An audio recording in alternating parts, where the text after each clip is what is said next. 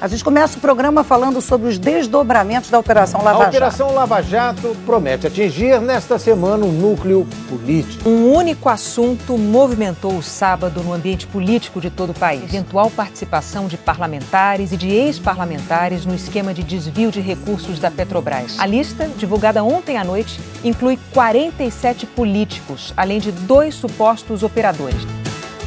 Fala galera que está nativa, a gente volta com mais o Cipocast e o Cipocast de número 12.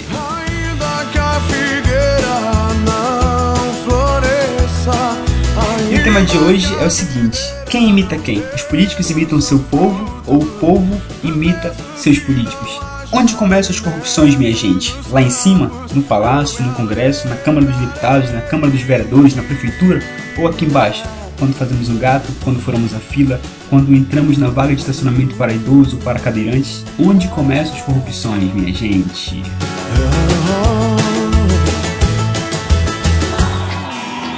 Mas antes de começar o papo sobre esse assunto, vamos de banda resgate.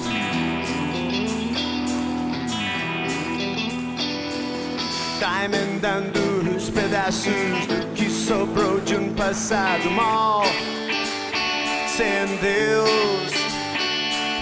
Jaquetando que restou de uma pancada nesse cabeção.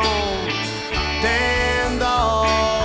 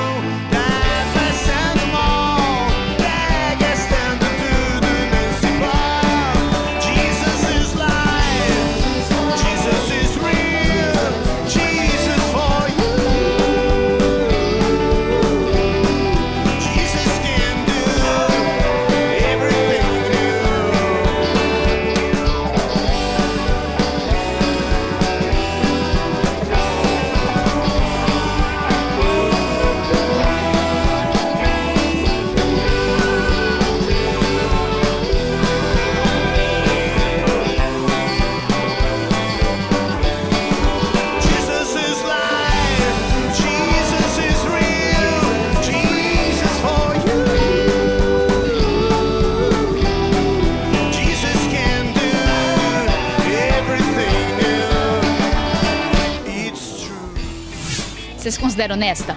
Lógico. Muito! Mas é só mudar a pergunta. Você já furou fila? Já.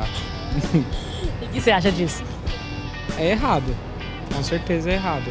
Mas. Do no acostamento? Já. Colou na prova? Ah, isso aí quem não faz, né? não dá pra passar, né? Quem não cola não sai da escola.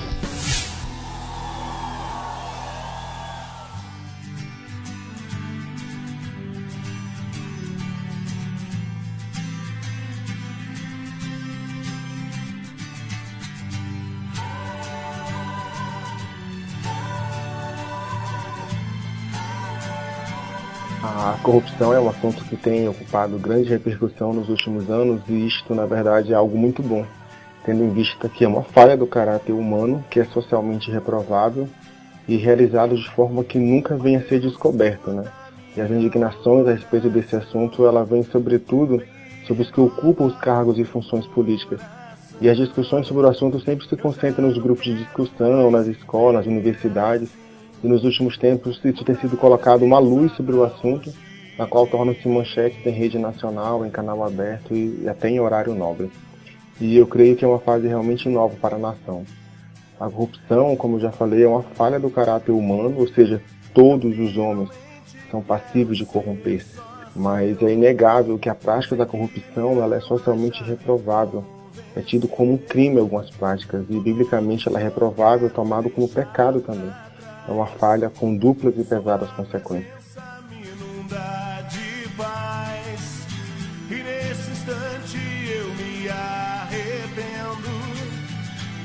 No contexto do Brasil, que é o que nós estamos vivendo atualmente com tantas situações, por mais que existam meios e órgãos de combate à corrupção, mas os delitos eles são praticados durante anos sob a bênção dos chefes da nossa nação. E fica até difícil desenvolver o assunto porque é algo que tornou-se tão comum que a honestidade é que hoje é uma prática típica. O jeitinho brasileiro, apesar, de, apesar da burocracia do sistema e o desejo de tomar vantagem em tudo e sobre tudo, torna-nos uma nação cujas práticas não nos inocentam diante dos escândalos que ocorrem, que correm o mundo a respeito dos nossos governantes.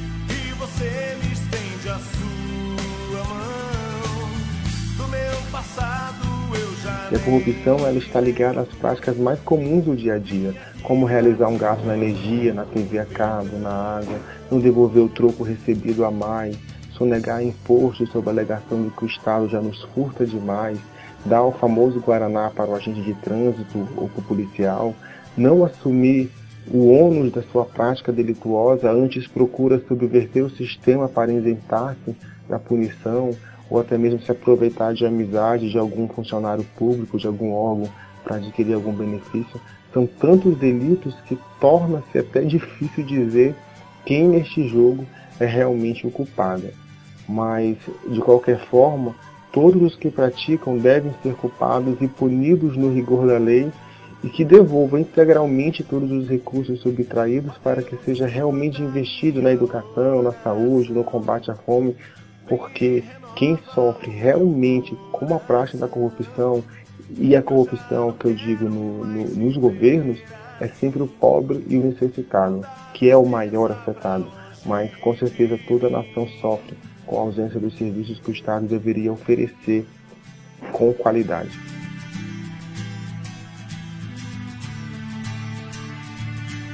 Mas e a igreja com isto? O aumento de evangélicos nos últimos 30 anos ou 40 anos foram substanciais, o IBGE já prova isso com números. Mas o mandado de Cristo para que a igreja seja sal, para que a igreja seja luz nesta terra, não tem sido cumprido neste caso no Brasil. Cada dia mais, as igrejas têm se tornado motivo de escândalos em virtude de práticas que foram condenadas por Martinho Lutero no século XVI com o advento do movimento reformado. A corrupção da cúria romana e a venda de indulgências e tantas outras práticas contrárias às escrituras estavam sendo praticadas e hoje nós nos nós importamos para as nossas igrejas ditas cristãs tais práticas, mas que na verdade muitas delas sem sombra nenhuma de dúvida é uma verdadeira vergonha para a fé evangélica.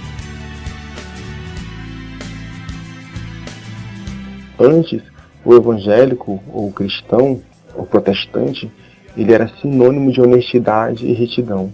Hoje somos tomados por vergonha por tantas ações pervertidas no meio do povo. Mas eu creio que há esperança a partir do momento que cada pessoa começa a fazer uma autoanálise das suas práticas, começa a mudar e essas mudanças começam a contaminar aqueles que estão ao seu redor. Aí sim eu vejo que haverá esperança.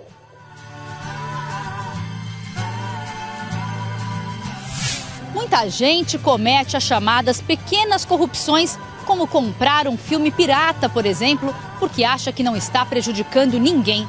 Mas o Brasil perde 40 bilhões de reais por ano com falsificações e contrabandos por causa dos impostos que deixam de ser arrecadados. Dinheiro que poderia ir para a saúde e para a educação. Valeu, galera. Deixe sua opinião na página do TV no Facebook. Até a próxima. Tchau!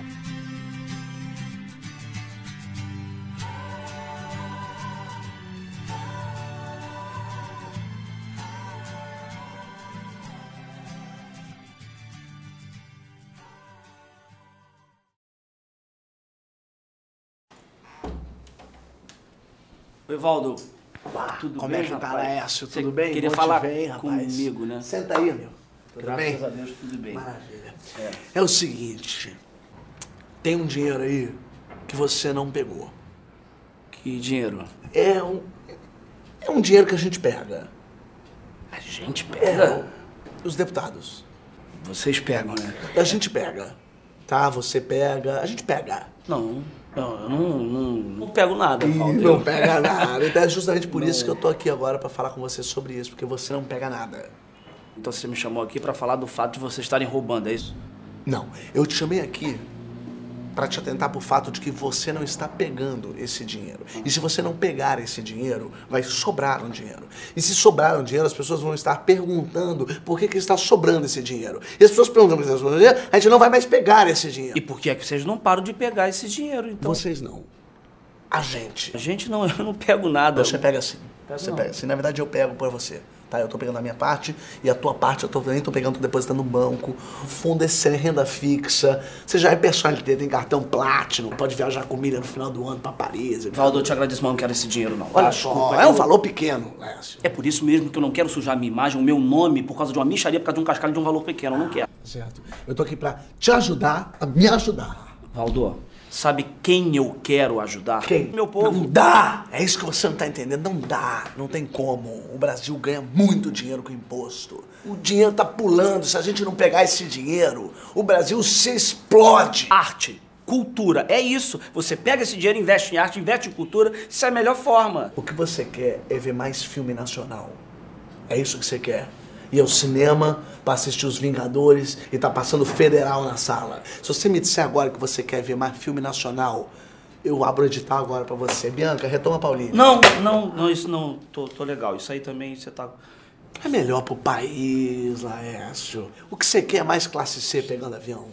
É isso que você quer? Já viu esse aeroporto como está o aeroporto? A rodoviária que é esse aeroporto? É uma gente feia. Uma gente que não tinha que estar pegando nem ônibus. O teu caseiro entrando no Facebook. É isso que você quer. Você quer curtir a foto da mulher do teu caseiro de maiô na, na, na praia, no piscinão de Ramos. é isso que você quer. Não, Valdo, eu não, eu não quero. Porque me parece que é isso que você não, não quer. Quero, tá, tá, tá, tá. Então. É um bem pro país. Pro Brasil, pro teu, pro meu, pro nosso. Cipocast é uma produção do Cristo Nativos.